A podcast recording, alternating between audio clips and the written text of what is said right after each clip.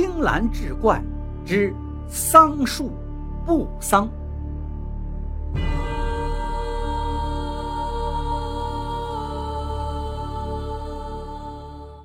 民间传说，桑树跟桑树同音，门前如果种这种树，会给家里带来不幸。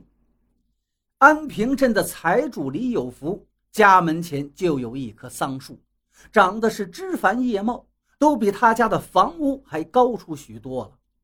李有福觉得这个桑树太碍事了，完全挡住了门口的阳光，弄得整个堂屋里阴暗暗的，一点也不亮堂。这天，他终于忍不了了，叫来仆人道：“你去把这碍事的树给我砍了。”仆人一听，连忙跪地道：“老爷，老夫人临走之前千叮咛万嘱咐，让别砍这棵桑树。小的不敢呀。有什么不敢的？我那老母亲都走了两年多了，她还能从地里爬出来找你算账吗？给我砍去！”李有福把话说到这份上了，仆人还是低着头，小声嘟囔道：“小的不敢。”这可把他气坏了，抬腿踹了仆人一脚：“没出息的东西，我自己来。都说门前种桑树不吉利，也不知道老祖宗是怎么想的。”他拿过斧子，鼓足干劲儿，终于把桑树砍倒。树倒的那一刻，整个堂屋都亮堂起来。李有福抹了一把汗，大笑道：“你看看，这才对嘛！让阳光照进去，这屋里多漂亮。”你去给我把这棵破树给烧了。晚上，一家人坐在饭桌上吃饭，李有福正在给家人吹嘘他今天如何大显神威，三两下就把树砍倒了。他儿子突然口吐白沫，昏倒在地，这可把李有福吓得不轻。年过四十了，就这么一根独苗，千万不能出事啊！他赶紧让人去请医术最好的陈大夫。结果这陈大夫又是把脉又是针灸，可是病因呢就是诊断不出来。最后摇摇头道：“令郎这病实属罕见呐，我行医多年也未曾见过，还是另请高明吧。”这把李有福吓得当场就坐在地上了。陈大夫都诊断不出来，他想不出这个镇子上还有谁能救儿子。眼看儿子病情越来越严重，脸色发白，躺在床上一动不动。李有福急的是大把大把的掉头发呀。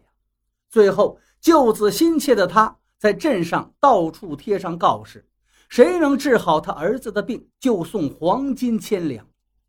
重赏之下，来给他儿子看病的人倒是不少，却没有一个能看出个所以然来。到了第七天。府上来了一个乞丐，一看被他砍剩下的桑树桩子，就大呼道：“你坏了大事了！”这话把李有福气得不轻，他黑着脸呵斥仆人：“府上竟闯进乞丐，就没人管吗？还有这个桑树桩，怎么还没人把它给我挖出来？”乞丐却率先接过话茬不要这么大火气吗？”是我自己闯到你家，要给你儿子救命的。你骂别人做什么？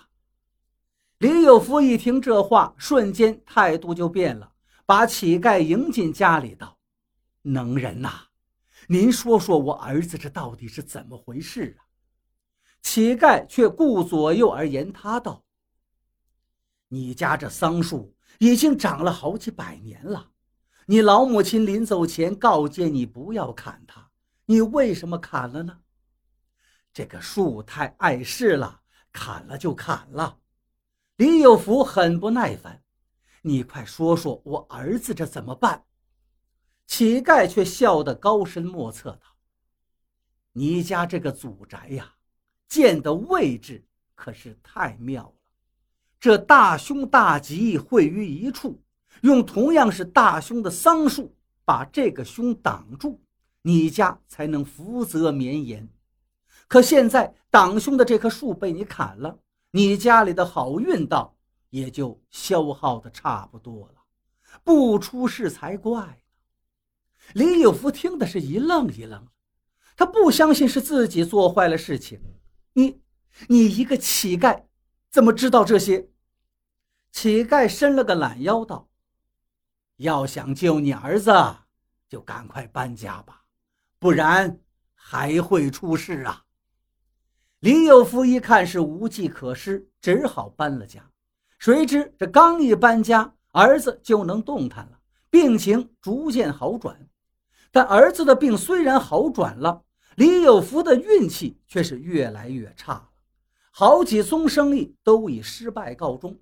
他赶紧带着重金去找那个乞丐，求个解决的办法。乞丐却把他的钱扔到地上，说：“你李家已经富了好几辈了，运气轮流转。自从你把那个桑树一砍，你的财运也就断了。想开点吧。”说完，笑呵呵的走了。老母亲临终前让他千万别砍门前的桑树，他不听，结果招来这大祸。李有福呆呆的愣在原地。都说不听老人言，吃亏在眼前。如今他算是彻底的懂了。